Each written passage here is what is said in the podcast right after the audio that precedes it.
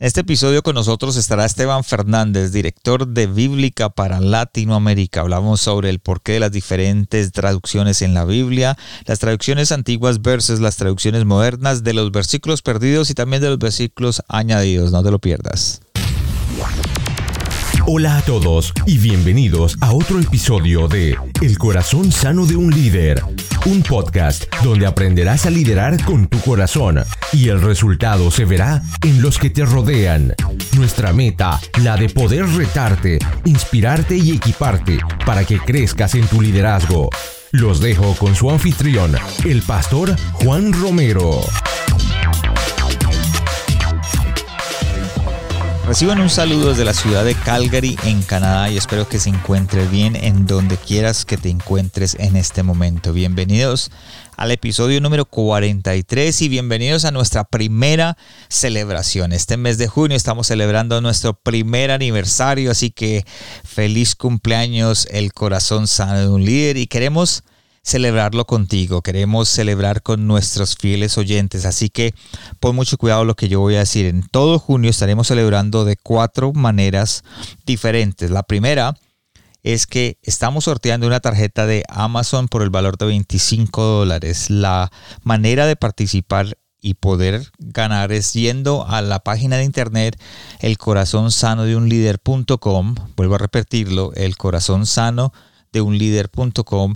Allí vas a poder ingresar tu email para recibir nuestro boletín donde encontrarás noticias, información y avances sobre nuestro podcast y sobre nuestros próximos invitados. Así que ve a la página de internet el corazón sano de un líder.com, ingresa tu email y el ganador será seleccionado solamente de las personas que han ingresado su email. Así que no te pierdas esta oportunidad. Esa es la primera forma de ganar. La segunda forma es tienes que ir al Corazón Sano de un Líder en la página de Facebook. Allí estaremos sorteando dos libros. Solamente tienes que darle like o me gusta a la página de Facebook del Corazón Sano de un Líder y comentar en el post del sorteo cuál de los libros te interesa. O sea que vas a ver dos libros, cuál de esos dos libros te interesa.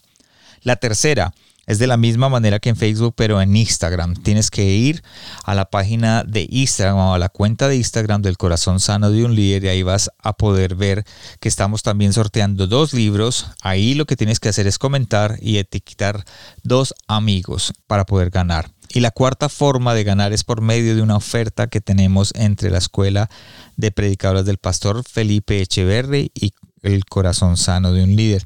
Para mejor información voy a dejar que el mismo pastor Felipe les explique de qué se trata. Hola a todos, soy Felipe Echeverry, pastor de Iglesia en Bogotá, y quiero invitarlos a considerar la Escuela de Predicadores, un proceso de formación de 12 clases dividido en cuatro módulos que te guiarán para formarte como predicador relevante de las escrituras en el mundo moderno. Cada clase está pregrabada online y hay una cartilla digital en PDF que acompaña cada curso. Puedes conocer más en eclesiaviva.co slash edp o buscas en Google Escuela de Predicadores con Felipe Echeverri. Aprovecho este espacio de formación y tengo un beneficio especial para todos los que hacen parte del podcast El corazón sano de un líder. Dios les bendiga. Muchas gracias. Ya lo escucharon, aquellos que tomen la oportunidad de inscribirse en este curso y quieran mejorar su comunicación y, mejorar el arte de predicar y de llevar un mensaje del Evangelio, tendrán un 10% de descuento adicional. Simplemente por nombrar el corazón sano de un líder en el momento que te inscribas. Así que aprovecha esta oportunidad y celebremos juntos este primer aniversario. Comparte con tus amigos, sigamos aprendiendo, sigamos creciendo, sigamos aprendiendo a liderar como nunca lo hemos hecho antes. Así que aprovechemos estas cuatro formas de ganar. Sin más preámbulo, vamos a introducir a nuestro invitado el día de hoy, el pastor Esteban Fernández, nacido en la provincia de Buenos Aires, Argentina. Es esposo, padre, abuelo, periodista, teólogo, con un doctorado en literatura sagrada y actualmente es el pastor presidente de la Sociedad Bíblica Internacional para Latinoamérica. Muchos la conocen como Bíblica, que es una identidad sin fines de lucro muy reconocida y en su trayectoria en el campo de la traducción y la publicación de la Santa Biblia. Así que muchas de las versiones que ustedes ven afuera, eh, que hasta de pronto puedes tener, eh, pasan por esta asociación. Eh, muchos también recordarán al pastor Esteban como el presidente editorial Vida, donde fue responsable de idear diversas estrategias para dar a conocer un mensaje basado en Jesús. Así que la conversación con él estuvo espectacular. Creo que está muy rica en información de la cual yo aprendí muchísimo y espero que ustedes también aprendan y que sea de crecimiento. Vamos directamente a la conversación con el pastor Esteban. Hola pastor Esteban, ¿cómo está? Bienvenido a este su podcast, El corazón sano de un líder. ¿Qué tal? ¿Cómo está Juan? Un gusto saludarte y a todos los que siguen este podcast. Eh, porque tienen el corazón sano o porque quieren sanar su corazón, un gran abrazo desde la ciudad de Miami. Te doy las gracias, eso es un honor tenerlo en este episodio siendo eh, parte de este proyecto que, estamos tratando de hacer. En realidad creo que eres uno de los líderes de la literatura cristiana en español. Eh, has dedicado años al trabajo buscando nuevas formas, eh, nuevas estrategias de poder hacernos llegar la palabra de Dios a todos los latinos. Te doy las gracias por eso y creo que en representación de muchos pastores te doy las gracias por ese esfuerzo y esa dedicación, pastor te, agradezco mucho. Eh, para mí es un privilegio estar trabajando eh, con el tema de la literatura cristiana. En particular ahora eh, un honor trabajar con el, autor que más libros ha vendido durante la historia de la humanidad. Sí, sí. Y, y el único autor que se sienta al lado tuyo cuando te abrís su libro para leerlo que es Jesús. Exactamente, sí, ¿no? Porque durante años trabajé, bueno, para los que me conocen, quizás muchos eh, hemos tenido el contacto con, muchos de los que están escuchando este, este podcast. Eh, trabajé por varios años después de mudarme de la República Argentina a México y luego a la ciudad de Miami en el año 95. Me convierto al Señor con mi familia. En ese momento, mi esposa y cuatro hijos, ya somos esposa, cinco hijos, 10 nietos, o sea, eh, hemos crecido en los Estados Unidos, eh, no solamente de, familia, sino de, en físico, porque ya he engordado también. Eh, trabajé muchos años en Editorial Vida y como, como encargado de la división hispana de Sonderman, que eran los dueños de Editorial Vida, y por más de 12 años estuve liderando esa división. Y bueno, fue una responsabilidad tener más de 400 autores de casi todas este, las eh, representaciones de las denominaciones de diferentes puntos de vista. Y luego eh, recibí la invitación para dirigir la Sociedad Bíblica Internacional a, nivel mundial para la lengua de español y, de portugués, que son dos de los cinco idiomas más hablados en este momento en, toda la humanidad. Así que es una gran responsabilidad, pero más trabajando con la palabra de Jesús. Eso me apasiona.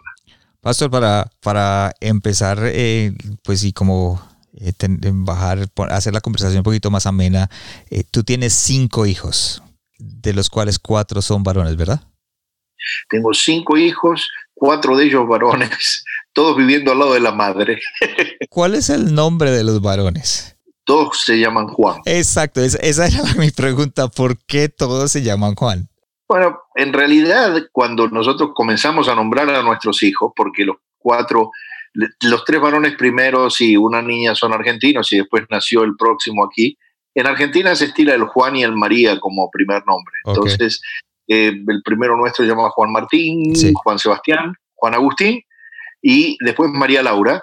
Y luego llegó otro Juan aquí, y no quisimos ya cambiar la tradición y le, dijimos Juan Patricio. Así que no, no, le llamé Juan Esteban porque iba a competir con Juanes y no me gustaba eso. Sí, sí. no, y, y, sí me, leyendo tu libro me, me comentaste acerca de, dije, pero ¿por qué sería Juan? No, algo, eh, simplemente es algo tradicional en, en, Argentina. Sí, sí, sí, sí, porque nosotros venimos de la raíz católica. Eh, que no, no es algo de que lo hicimos por, por el apóstol, ni, no, no, no, no. Sí, sí realmente eh, entregamos nuestra vida aquí y bueno, estamos sirviendo. Te decía, los cuatro hijos viven en, Miami. La única mujer que yo debería tener al lado mío en Miami, esa está viviendo en Europa, en Francia. Se casó con un francés, medio francés, medio chino. Así que tenemos de todo en la familia Fernández. Tenemos brasilero, boliviano, este, un español, ah, español y argentino. ¿Qué tal? Wow, pastor. Actualmente eres el pastor presidente de la Sociedad Bíblica Internacional. ¿Nos puedes hablar de, la Sociedad Bíblica Internacional para aquellos que de pronto dicen, bueno, ¿de qué se trata? ¿Qué es? Bueno, la Sociedad Bíblica Internacional es una de las eh, más antiguas sociedades bíblicas del mundo. Eh, nacimos en el año 1809, en noviembre de 1809, eh, se fundó como Sociedad Bíblica de Nueva York. Unos años después se funda en Filadelfia la Sociedad Bíblica Americana, pero nosotros somos más antiguos y eh, aunque somos sociedades hermanas, con todas las sociedades bíblicas unidas, a quien pertenece la Sociedad Bíblica Americana, eh, tenemos eh, declaraciones de fe, una declaración de fe individual nosotros. En el caso nuestro somos una sociedad bíblica confesional evangélica. ¿Esto qué quiere decir? Que todos quienes trabajamos en esta sociedad bíblica eh, creemos que la palabra inspirada por Dios para el pueblo de Dios está contenida en 66 libros, 39 del Antiguo Testamento y 27 del Nuevo Testamento. Entonces nosotros no producimos Biblias para otras este, confesiones eh, cristianas como católicas o ortodoxas. Bueno, tenemos los libros deuterocanónicos en nuestras traducciones. Todos los que traducen son evangélicos y todos son o pastores. En el caso mío, yo dirijo el equipo eh, de latinoamericanos, todos pastores latinoamericanos, biblistas latinoamericanos que están haciendo trabajos de revisión y trabajos de traducción a diferentes idiomas para Latinoamérica y Estados Unidos y Canadá que se están poblando de latinoamericanos a pasos agigantados. Sí, sí, y es difícil trabajar eh, lo de las traducciones porque son, son varias traducciones las que ustedes manejan, ¿verdad? Sí, eh, es difícil, es apasionante. Nosotros tenemos oficinas en siete regiones en el mundo, las Américas, que incluye Norteamérica y Latinoamérica, eh, Europa, Medio Oriente, India, eh, el, Asia-Pacífico, que le llamamos, y Filipinas, y, África, no sé si mencioné África también. Entonces, para nosotros es, tenemos 70 hemos trabajado en 70 versiones, todas completas en estos diferentes lugares. En el español tenemos la nueva versión internacional, que es una traducción eh, que salió al mercado en el año 1999. Tenemos la nueva Biblia viva, que es, este, digamos, prima hermana de la nueva traducción viviente. Nació de la Living Bible, porque en un momento Living Bible y Sociedad Bíblica Americana e Internacional estuvieron eh, ligadas como, una misma, eh, como un mismo ministerio. Reina Valera 77, que ahora se está publicando como Reina Valera este, revisada, sí. es un emprendimiento de editorial CLIE de España que le encargó a don Francisco La Cueva, cuando ya se había terminado de traducir Reina Valera 60, y habían comenzado a usarse los manuscritos del Mar Muerto que, que empezaron a aparecer en 1947 en adelante, eh, Francisco La Cueva introduce esos cambios en la Reina Valera y les llaman Reina Valera 77. Y bueno, y tenemos este, las mismas versiones en portugués también. ¿Cuántos idiomas hay totales en, traducidos? Traducidos hay 2.400 idiomas, cerca de 2.400 idiomas. Y hay idiomas en el mundo 6.000, cerca de 6.000. Quiere decir, y de esos 2.400 traducciones, cerca de 2.400 traducciones, eh, no todos tienen la Biblia completa, algunos tienen porciones de la Biblia, o los Evangelios, o el Nuevo Testamento, o algunos de los libros del Nuevo Testamento. Eh, esto se ve muy claro en el Museo de la Biblia. Cuando vos vas al Museo de la Biblia hay un salón que muestra todas las Biblias en el mundo. Entonces, es muy gráfico porque son, las Biblias están ubicadas eh, de manera de que tú le ves el lomo a toda la biblioteca. Y entonces, las Biblias publicadas tienen el lomo real. Hay una Biblia por cada idioma que se habla en el mundo, en esa biblioteca. Okay. Y entonces ves cada Biblia publicada en orden alfabético, el lomo real de la portada de esa publicación o primera publicación. Sí. Pero las otras Biblias, el lomo es amarillo. y cuando vos ves el salón, desborda el color amarillo y te das cuenta la necesidad que hay de traducir las Biblias a los idiomas este, que la gente está hablando hoy en la actualidad. Porque tener una Biblia en un idioma que la gente no habla no es práctico, porque si hay algo que realmente nos distingue a nosotros, al, al, cristiano, es que Dios habla con nosotros a través de la palabra. Nosotros no necesitamos intérpretes, sino que Dios, el privilegio que nos da es ser interlocutores de Él a través de la palabra y a través de Jesucristo. Ahora, junto con la Sociedad Bíblica Americana, eh, la Sociedad Bíblica Internacional, el Instituto Lingüístico de Verano, eh, Wycliffe eh, y otras organizaciones, pertenecemos a una eh, entidad que se llama Illuminations. Illuminations es un proyecto que pretende de manera digital o impresa para el año 2033 tener todos los idiomas de la Biblia traducidos y publicados por lo menos en algún formato. Para esto, eh, nosotros estamos en un proyecto de crear una este, carrera de traducción bíblica con Fuller, con el, Instituto Fuller, para hacer eh, una carrera que permita a los traductores tener la posibilidad de una lengua nativa de usar otras versiones que ellos usan como segundo idioma para poder traducir la versión. Obviamente una buena traducción requiere ir a los idiomas originales, pero no todos trabajan con los idiomas receptores conocen el griego, el arameo y el griego, porque no se vaya a creer, y esto lo aclaro, de que Dios reveló su palabra en español a Reina y Valera o a Reina. Eh, o, en inglés a, Tyndall o a, James. Dios, eh, Dios reveló a través de ese proceso histórico de revelación y de inspiración en idiomas bíblicos y en idiomas bíblicos que son muy diferentes a los que hablamos en la actualidad. De hecho, cuando comenzaron a aparecer los rollos en el Mar Muerto, hubo que empezar a, renacer eh, o refundar el idioma hebreo bíblico, que es distinto al, hebreo que se habla eh, eh, hoy. ¿Por qué? Porque la mayoría de los rollos que teníamos del Antiguo Testamento estaban hechos en griego a través de la Septuaginta pero ahora ya tenemos manuscritos completos en hebreo y en arameo. Entonces, la riqueza que hay en las traducciones es increíble, pero para eso se necesitan las sociedades bíblicas.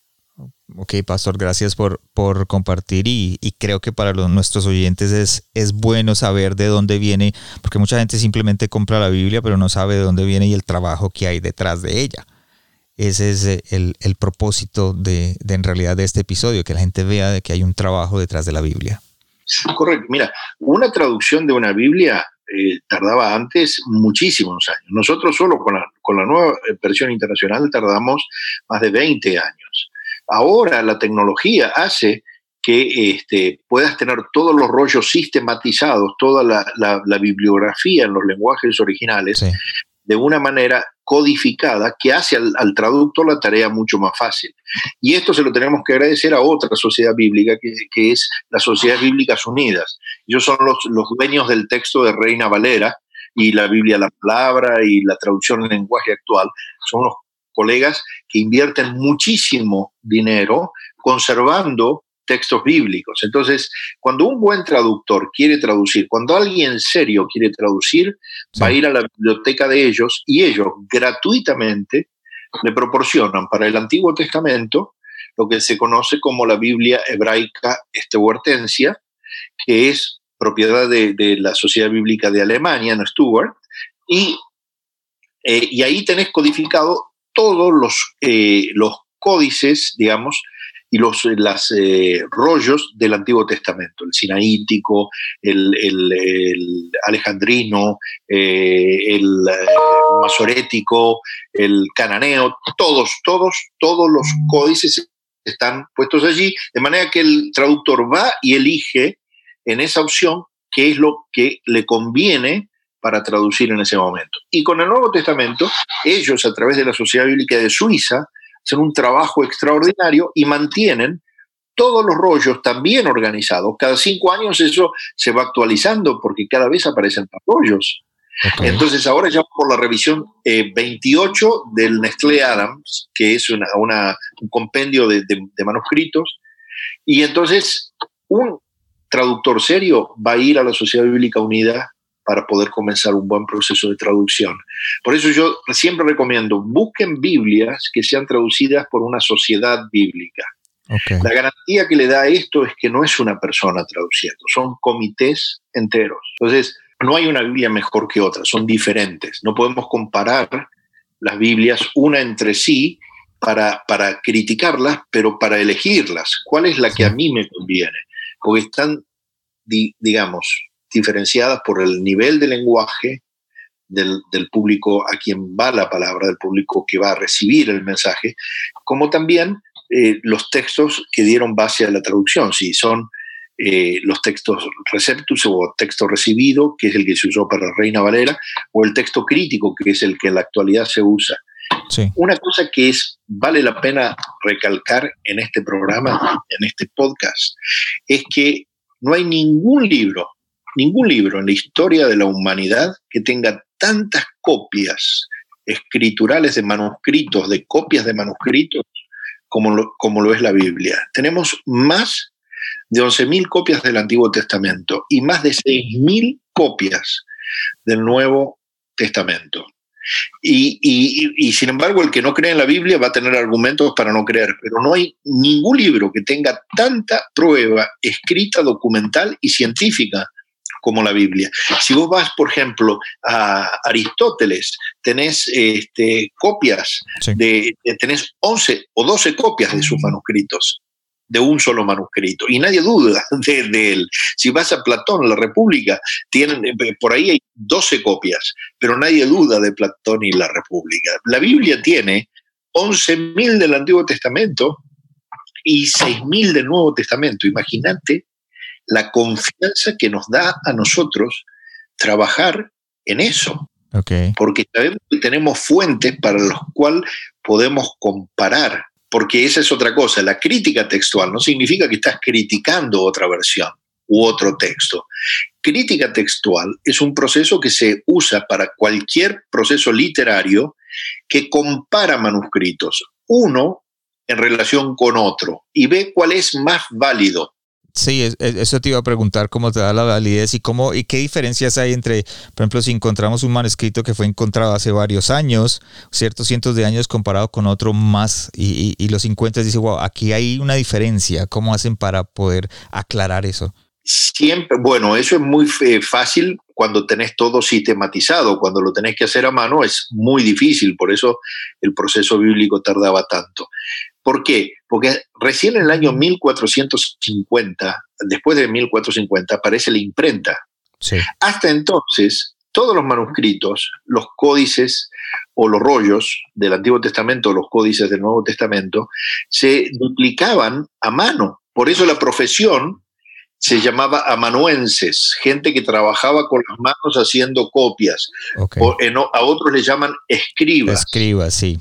Copistas. Eh, era una profesión. ¿Cómo se hacía una copia? Suponete que ahora estamos con vos, Juan, y vos tenés un manuscrito en blanco. Y de tu audiencia en este momento, quien nos está escuchando, tiene varios manuscritos en blanco. Entonces yo comienzo a dictar, yo tengo mi manuscrito. Esta copia, digamos, es el manuscrito de Esteban del año, suponte que yo realicé la copia en el 2015. Entonces, el texto del cual ustedes van a copiar es Esteban 2015. Pero resulta que copiando, vos no me entendiste una palabra. E hiciste una marquita al costado para después preguntarme. O eh, no pusiste una coma, seguiste de largo. Entonces, todos los que van a copiar de tu manuscrito van a llevar esos agregados o esas pérdidas copiadas.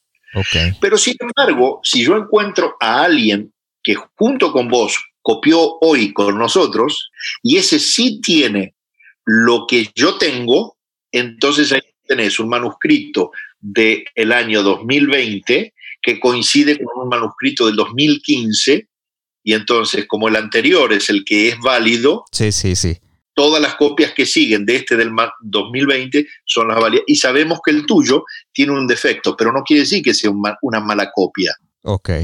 Y por eso hay tantas diferencias entre los manuscritos. No porque hayamos inventado esto. Al contrario, el hecho de que haya tantas diferencias es la mejor garantía que el Evangelio, el Nuevo Testamento y el Antiguo Testamento es una realidad.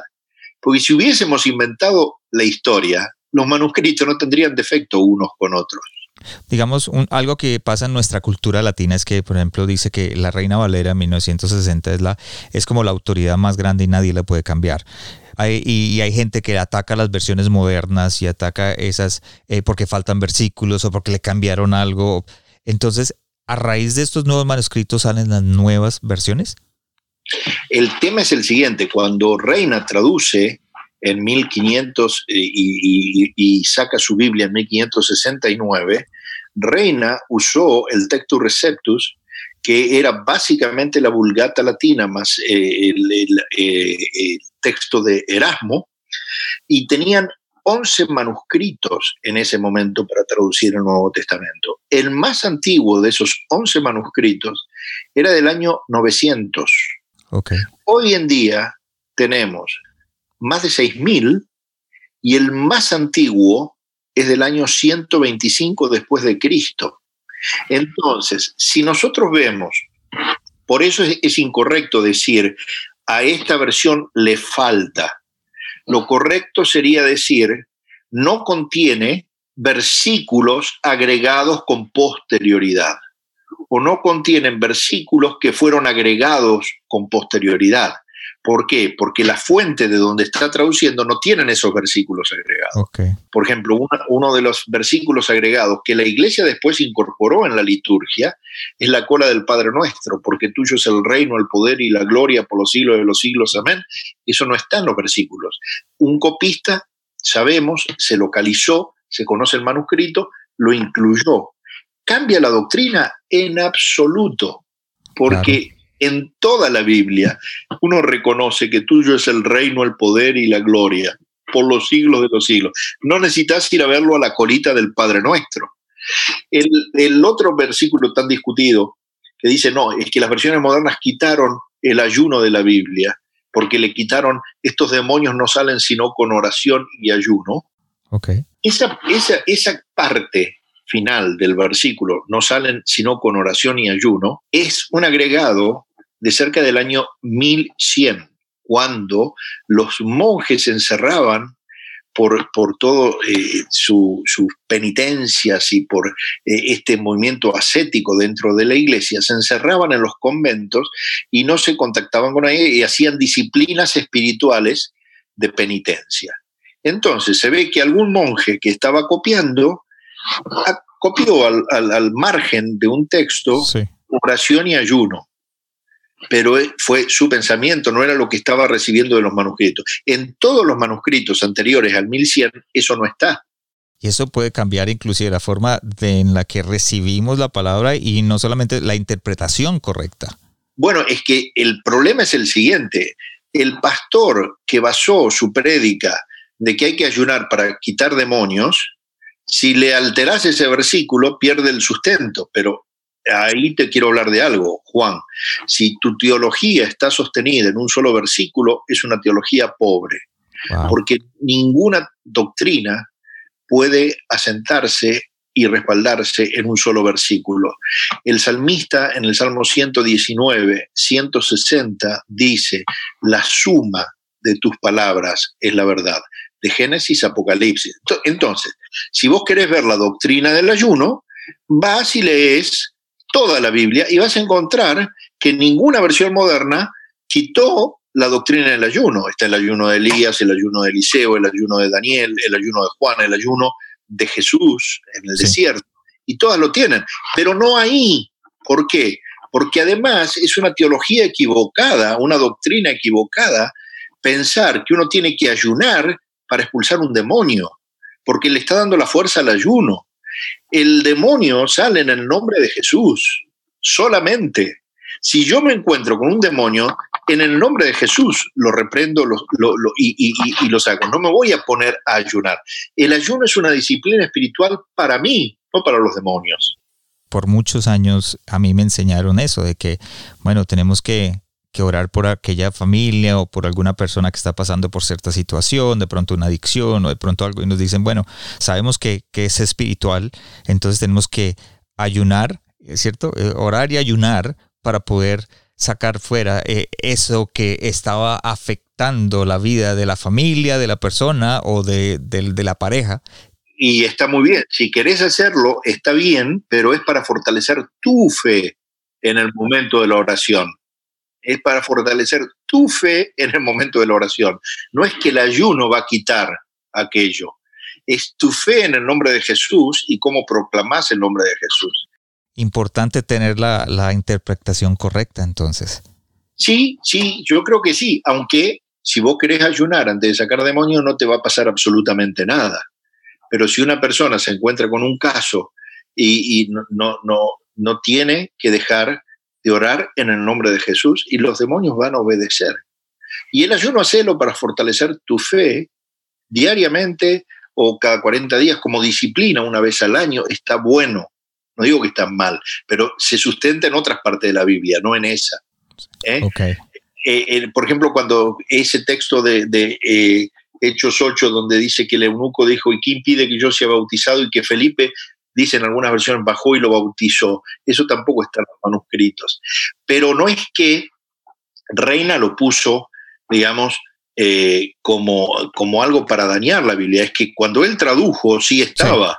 Algún copista lo tomó de algún rollo o de alguna parte, lo tomó, pero todo lo anterior no estaba. Entonces, obligación de un buen traductor es usar la mejor fuente original y fidelidad no es dejar lo que otros hicieron mal. Fidelidad es hacer lo que esté más cercano al texto original. Original, ok, pastor. Y una pregunta que de pronto todo el mundo se está haciendo. Entonces, estas nuevas em, traducciones como la nueva versión internacional o la, nueva traducción al lenguaje actual, por ejemplo, o la otra, la nueva la versión viviente, eh, son más apegadas entonces a los originales y obviamente nos traen unas interpretaciones mejor, ¿cierto? Creo que yo te escuché a ti dar un ejemplo sobre Habacuc 2. Eh, en donde habla sobre la, escribir la, visión en las tablas y correr con ellas. No sé si puedes dar un poquito ese ejemplo y entrar a fondo. Puedo hacerlo, pero quiero aclararte esto de nuevo. Son diferentes estilos, las versiones modernas y este, las versiones antiguas difieren o por la forma de traducir, que puede ser formal, palabra por palabra, o por el, el texto que uno va a traducir, la fuente receptora de la fuente emisora, digamos. Entonces, por ejemplo, Reina Valera es una excelente traducción formal, palabra por palabra, desactualizada en el español, pero que se ha ido actualizando. Ahora tenés la Reina Valera 95, la, la actualizada, la contemporánea, que ya fueron corrigiendo algunas cosas del lenguaje. Pero sin embargo siguen usando formas de traducción palabra por palabra que no son fáciles de entender, porque los idiomas cambian las formas. Entonces, yo no digo que las versiones modernas sean más exactas, son más sencillas de entender. Por ejemplo, esto de Habacuc. Habacuc 2.2 en, en, Reina Valera dice, Jehová me responde y me dice, escribe la visión y haz que resalten las tablas para que corra el que lea en ella. Y uno puede tener una interpretación errónea si lo lee sin darse cuenta que es un español antiguo. Correr a leer hoy no es acción de la persona, sino es la acción referente a la lectura. Hoy eso se traduce para que pueda leerse de corrido. ¿eh? Escribe la visión claramente. ¿Para qué querés que la escriba claramente? Para que pueda leerse de corrido. No es para que el lector salga corriendo. Porque el versículo siguiente reinterpreta y dice, porque aunque parezca tardar, espérala, porque sin falta vendrá. Pero ¿cómo? ¿La espero o salgo corriendo? No, lo que estaba diciendo era, correr a leer significa leer de corrido, eh, entenderla, asimilarla. Cuando uno lee de corrido es porque sabe leer. Cuando uno lee de corrido es porque entiende lo que lee. Sí. Y entonces es más fácil interpretar hoy a Dios. ¿Por qué? Porque no necesitas tener un diccionario al lado de la Biblia. Yo siempre recomiendo que usen más de una versión, siempre, este, y que puedan comparar. Ok, Pastor, gracias por, por eso. Y, en el Nuevo Testamento eh, nos describe a Dios, eh, perdón, en el Antiguo Testamento nos escribe un Dios vengativo, sin corazón, iracundo, para mucha gente lo, ve de esa manera. Eh, entonces, ¿fueron las traducciones antiguas las que nos dieron a conocer un Dios así o fue la influencia del mundo? Eh, en la cual, como dices tú, alguien escribió y añadió otra cosa, eh, de pronto cambió la perspectiva de Dios de acuerdo a lo que añadió o omitió.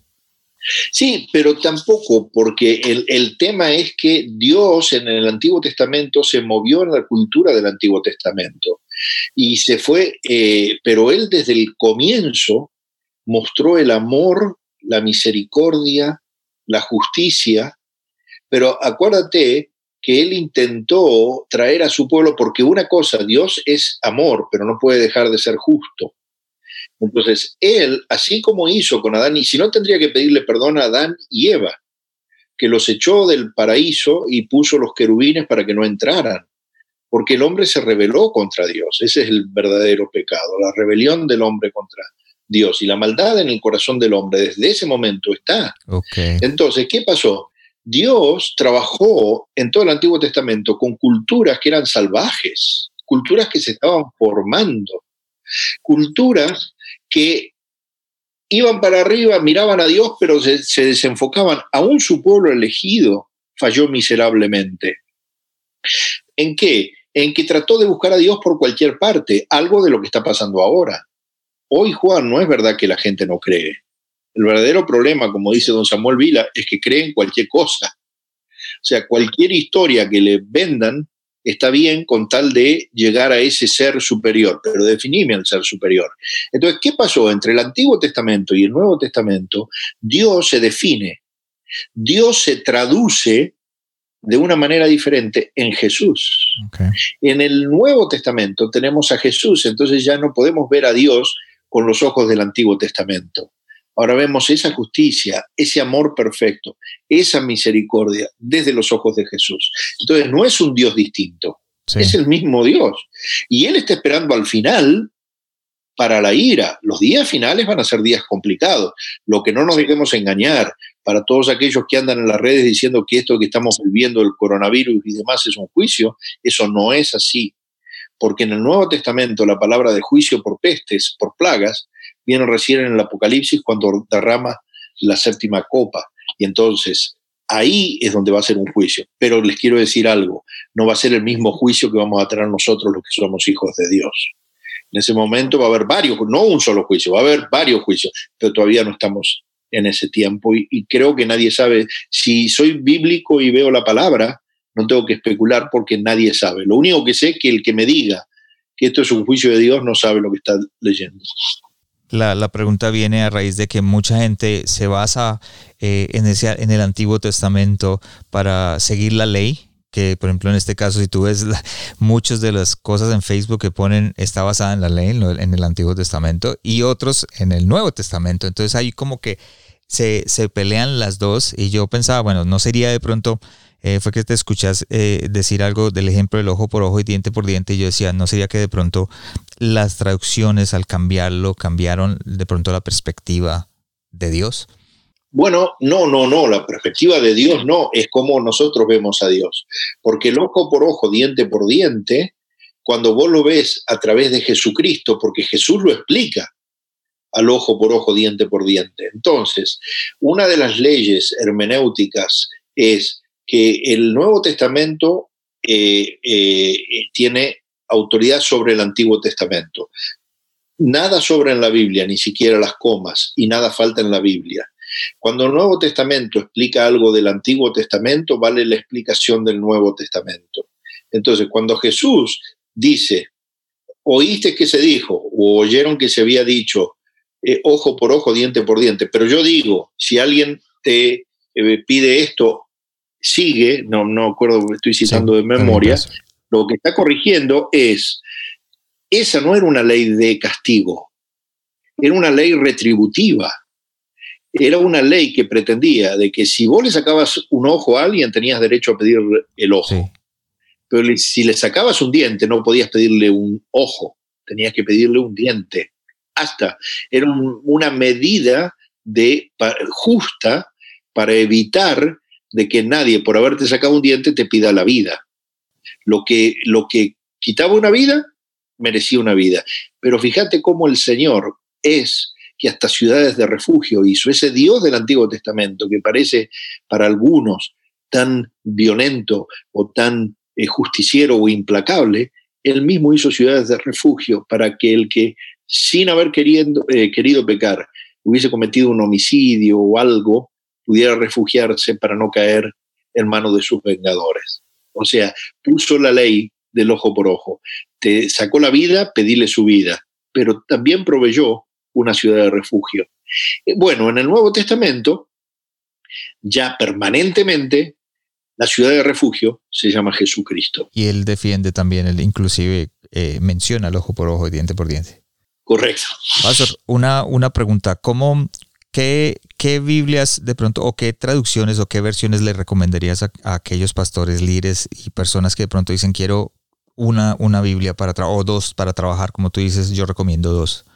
Yo recomiendo por lo menos tener una traducción formal y una traducción ecléctica o dinámica. La ecléctica, eh, y, luego, si pueden tener tres, tener una paráfrasis. La paráfrasis es la que se hace desde otro idioma. Por ejemplo, la Biblia viviente o la, nuestra, nuestra Biblia que se llama Nueva Viva, también que se hace desde Living Bible, de la Biblia viviente, se traduce del inglés al español. Entonces es más interpretativo. No es inexacta, pero no es, no viene de los manuscritos originales. Están revisadas en pos de los manuscritos originales, pero no se traducen de los manuscritos originales.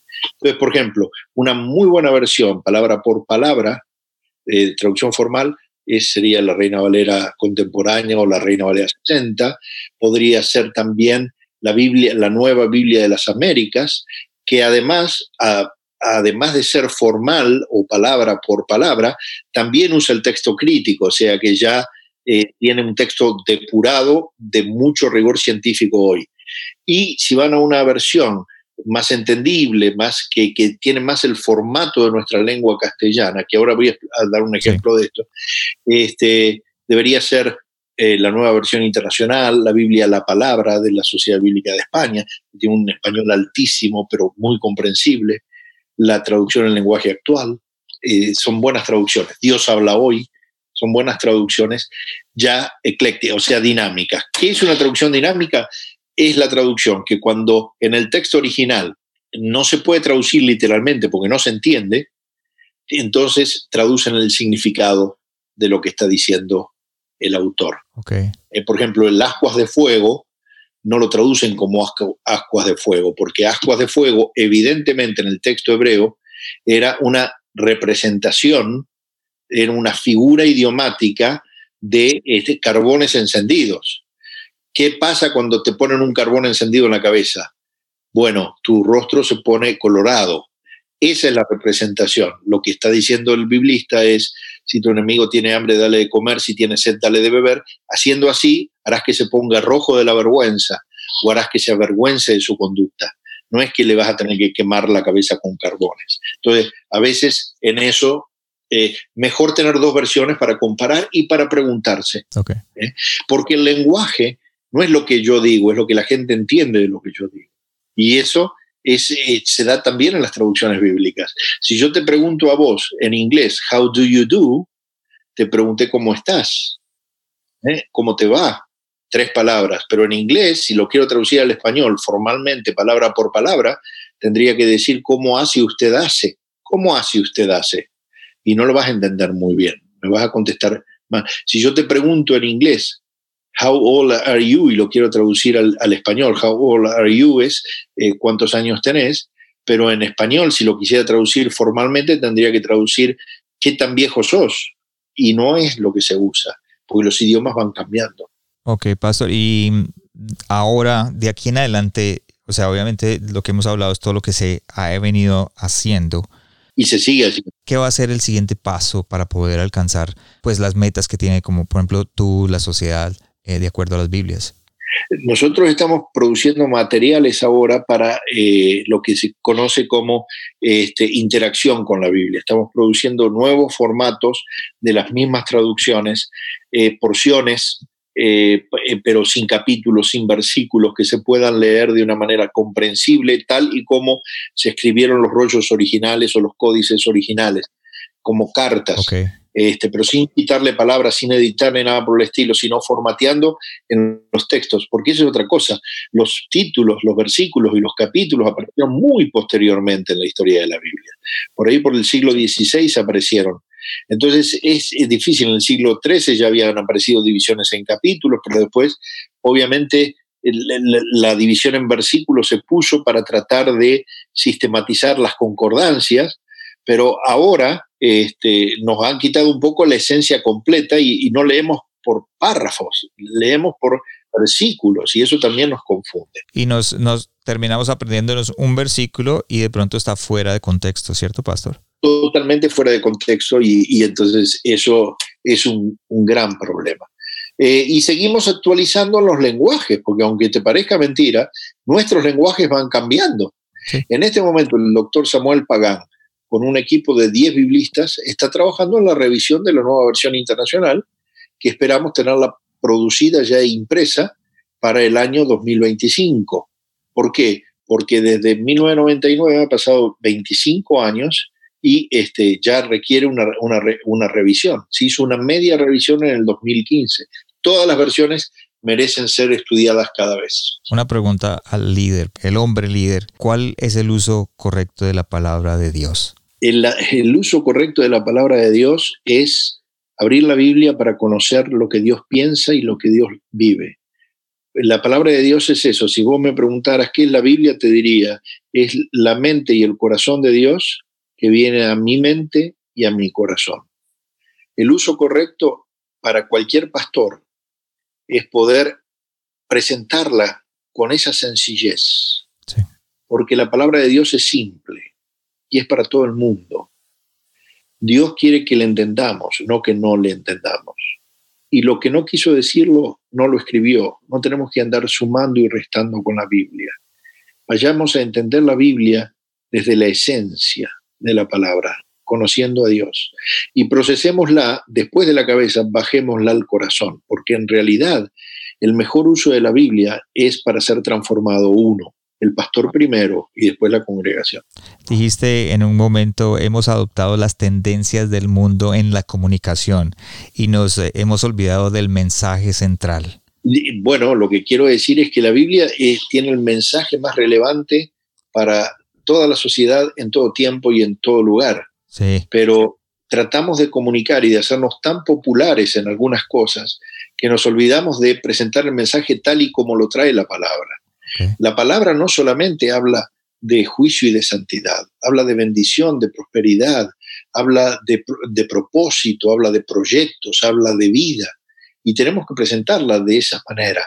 Pero sobre todo habla de Jesucristo. Hoy en día eh, no hay ningún problema si vos vas a un medio de comunicación secular, no hay ningún problema en, en, hablar de Dios. Ay, porque qué lindo, Dios te ayude. Pero cuando vos pedís que te definan, ¿qué es Dios? ¿Quién es Dios? Ya la gente empieza a hacer agua, porque te empiezan a enfocar cualquier cosa. Pero cuando vos le decís, no, Dios es el papá de Jesucristo, mi Señor, ahí ya no te aceptan más en ningún medio de comunicación, porque piensan que sos fanático. Y todo eso lo dice la Biblia. Si lo escribe Dios, no lo puedo cambiar yo, lo tengo que dejar tal y como está. Tenemos que ser fiel al, al mensaje central. Exacto, Darío Silva Silva, un, pastor colombiano con quien tuve el, honor de trabajar por muchos años, decía, hay que cambiar el lenguaje sin cambiar el mensaje, cambiar el lenguaje sin cambiar el mensaje. Pastor, y con todo esto del coronavirus o el COVID-19, ¿para dónde crees que va la iglesia a partir de ahora? Bueno, Dios nos encerró, ¿no? Eh, y yo creo que nos encerró con un propósito. Nos hizo un parate eh, un párate o un stop para que empecemos a reflexionar precisamente a dónde estamos yendo. Eh, la iglesia tiene una de las más grandes oportunidades. Cada vez que ha habido una crisis mundial, eh, la iglesia salió muy bien parada porque no nos tocaba a nosotros defenderla, sino a Cristo. Y Él es muy celoso de ello. Pero nosotros vamos a tener que obedecer. Vamos a tener que entender después de estos cuarenta y tantos días que iglesia no es templo necesariamente. El 70% de tus ingresos no pueden estar para pagar escenografía, mientras haya gente que tiene necesidades. La iglesia va a tener que replantearse los desde el nivel de presupuestos, desde el nivel de cómo ayuda y desde el nivel de expansión. Eh, eh, hemos estado mucho también, y esto voy a hacer una, una autocrítica a la iglesia, hemos estado también en la industria del entretenimiento. Y sabes que en la industria, en el entretenimiento, cuando se apaga la cámara o cuando se apaga la luz, se termina todo. En la iglesia no. Cuando vos vas a la palabra, al contrario, el Espíritu empieza a obrar a partir de allí. Entonces, sí tenemos que hacer lugares atractivos para nuestra gente. Y tenemos que dar mensajes atractivos en este, en este sentido. Hoy en día que vivimos en una comunicación global, virtual, no podemos tener mensajes de dos horas y media. Sí. ¿Eh? Eso en la época de la comunicación oral, Pablo se dio el gusto de despertar a Títico, de resucitarlo y de seguirlo, que lo siguiera escuchando, pero nosotros no podemos hacer eso. Primero porque no somos Pablo, no sé si tenemos la labia de él. Y segundo porque el estilo de comunicación cambió. Ahora somos más lacónicos, pero eh, eso no, no necesita, necesariamente no significa que, tengamos que ser menos serios. Podemos dar un, buenos mensajes y que no sean tan cortos ni tan aburridos. Y por otro lado, darle esperanza a la gente. La iglesia tiene que ser un foco de esperanza en este momento. Ayer escuchaba al pastor Héctor Teme hablar con su equipo y, una de las preguntas que le decía al equipo era, ¿crees que tenemos que volver y empujar para regresar a, la iglesia como estaba antes? o ahora es necesario cambiar, ¿cierto? Entonces la misma pregunta yo te diría, ¿cuáles son los aspectos más importantes que la iglesia debe replantear en estos momentos? Me dijiste ahorita uno sobre el tiempo de, nuestra, de nuestro servicio y de pronto algunas cosas que tenemos que redefinir eh, para poder avanzar. Una cosa que tenemos que redefinir es que a las ovejas les gusta escuchar a su pastor no necesariamente desde un púlpito. Ah. Esto que se ha creado de, comunidad, los pastores tienen que entenderlo. Tenemos que empezar a estar tiempo, aunque sea virtualmente con nuestra gente. Eso va a cambiar. La gente está buscando rostros con quien poder tener empatía, con quien poder llegar al corazón, a quien mirar cara a cara. La gente no está buscando milagreros, eh, está buscando amigos que le ayuden a descubrir el camino de Jesús. Tú tienes un libro que se llama La eh, biografía no autorizada de un líder y para los que me están escuchando en la página del corazón sano de un líder.com van a ver los enlaces para que si quieres escucharlo, hablar, habla sobre eh, cómo enfrentar los cambios, cómo descansar en la palabra de Dios, la importancia de la familia, consejos pastorales. Es eh, más que todo, y lo, leí un, un, poquito más de la mitad en un día y medio, eh, y habla acerca del testimonio de su vida. Entonces, así que si lo quieren escuchar y lo, o lo quieren leer, voy a dejar el enlace.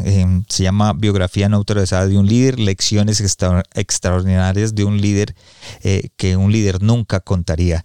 Cuéntanos una historia que un líder no contaría. Y los fracasos. Cuando te encerrás y le tenés que decir a Dios, perdóname porque esta idea era mía, no era tuya. Y si es mía y no es tuya, vos no la vas a sostener nunca.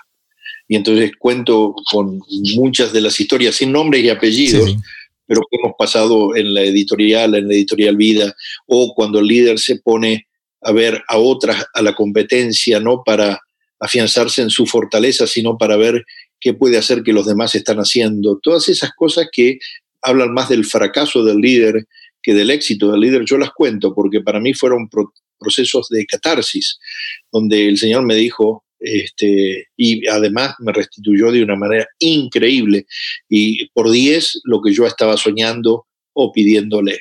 Eh, entonces, eh, no necesariamente son fracasos que conducen a la ruina, pero son fracasos que desenfocan, distraen. ¿eh? Y a veces eso es muy complicado cuando uno está en una posición de primer nivel en una empresa, porque si perdés la visión, todo lo demás se pierde pero no muchos líderes, eh, no muchos escriben para contarte eso, perdóname. Pienso que eso es lo que iba a decir, algo que admiro eh, de ti en, en, lo que, obviamente yo soy de las personas que investigo y miro y, y, hago mi trabajo, no soy reportero, pero lo hago para poder estar bien preparado y algo que admiro y vi es la transparencia. Creo que eso es un don o una cualidad, no sé cómo lo quisiéramos llamar, que todo líder debe tener la transparencia y lo veo en el libro, lo veo en las entrevistas, lo veo en, en, los momentos en los que hablamos. Y ese es el ejemplo que, que yo quisiera que todo pastor pudiera dar a sus ovejas. Así es. El, el, caminar con transparencia no quiere decir necesariamente caminar sin errores, sí. eh, porque todos eh, cogíamos de una pata, digo yo. Todos en algún momento vamos a tener algo. Pero te voy a dar un consejo. Mejor mostrarlo, porque igual la gente se va a dar cuenta. Y si no se da cuenta la gente, como el maná que se recogió en exceso, va a empezar a oler y a apestar. Wow, pastor. Ya para terminar, eh, como siempre, tengo cinco preguntas para hacerle, pastor, y, y um, creo que va a ser de, tu respuesta va a ser de crecimiento para aquellas personas que nos están escuchando. Y la primera dice, de los hábitos que tienes diariamente, ¿cuál es el que más ha afectado tu liderazgo? El hábito de eh, la lectura. Eh, lo afectó positivamente el hábito de estar conectado con eh, no solamente la Biblia, la Biblia también, pero de estar conectado con el mundo actual a través de la literatura. Eso afectó mi liderazgo. Ese sería el primer hábito. El segundo hábito, que lo he hecho costumbre por hábito, es el de responderle a la gente dentro del mismo día. Nunca dejo un mensaje para otro día. Segunda pregunta, ¿cómo te estás preparando para el siguiente paso en tu llamado? Estoy preparándome y estudiando más, eh, estoy a, ampliando el abanico de, de conocimiento eh, y llegar a un nivel superior de entendimiento bíblico. En este momento estamos eh, con Héctor Temer, precisamente con Método CC y la Universidad de Coaching Cristiano, lider, estoy liderando, soy el decano de la, de la maestría en coaching bíblico con orientación bíblica, eh, proceso que trabajamos con Héctor, con el doctor Samuel Pagán, con Luciano Jaramillo, eh, y, y, y, realmente vamos por la segunda graduación y creo que lo mío para el futuro va a ser eso, preparar más gente okay. y pasar la posta. Okay. Pasar la posta. Excelente, Pastor, gracias. Eh, esta pregunta eh, usualmente la hago, ¿cuál fue el último libro que leíste o el que recomendarías a otros líderes? Pero si yo te tengo a ti acá, tú tienes la experiencia, estuviste en Editorial Vida, eh, no solamente eso, eh, trabajaste con muchos pastores de diferentes denominaciones, eh, que me, te, me, le quito el sombrero porque yo pienso que ponerlos a todos de acuerdo, eso debe ser difícil, pero la pregunta es, ¿cómo elijo un buen libro? primero, si, te, si vos fueras un autor, yo te digo, ponerle un buen título a tu libro porque eso lo va a vender. Busca eh, primero un libro que te haga latir el corazón cuando lo veas. Okay. El título, que te apasione. A ver si te conecta. Si ya estás conectado, mira el índice. No te preocupes si el autor es conocido o desconocido. Eso, porque mucha gente busca por, por autores, entonces se queda siempre dando vuelta en el mismo círculo. Eh, y, y, después yo te diría que tomes el tiempo y el riesgo. El libro es algo que es una, una inversión. Nunca va a haber algo que no te deje nada. Sería una arrogancia de mi parte decirte, uy, este, leí este libro y no me aportó nada. Porque hay un proceso que Dios usa hasta los burros para hablar. Ok, pastor, gracias. ¿Cómo eh, hago para saber si ese libro tiene una, una, una fundación correcta?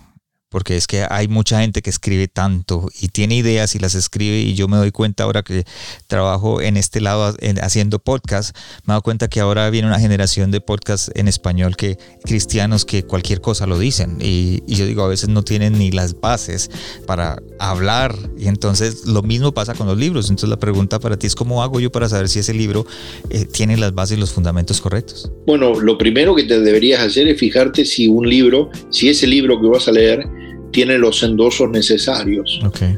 porque los endosos de otra gente son muy importantes. Nadie le va a poner la firma a un libro.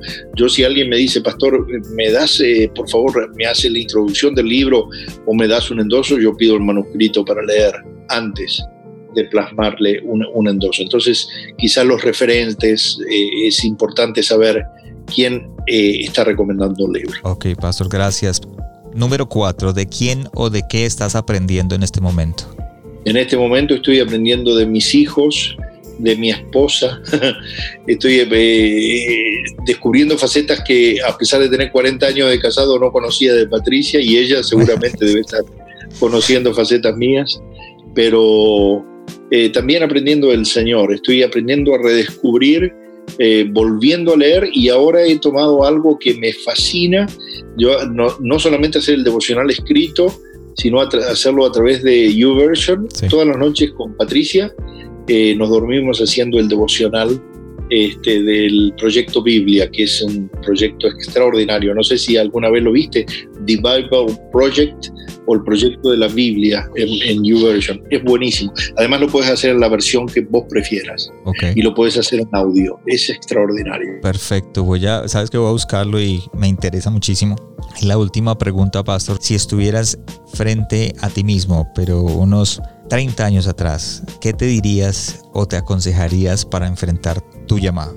Ah, diría que fuera más valiente, que no me demorara tanto, que el Señor estaba gestionando por mí, aunque no me diera cuenta, y que avanzara más rápido. Wow. Ok, gracias Pastor por compartir con nosotros, gracias por abrir su corazón, gracias por enseñarnos, porque yo creo que algo importante es poder aprender y obviamente de las personas que van más adelante que nosotros en este caso.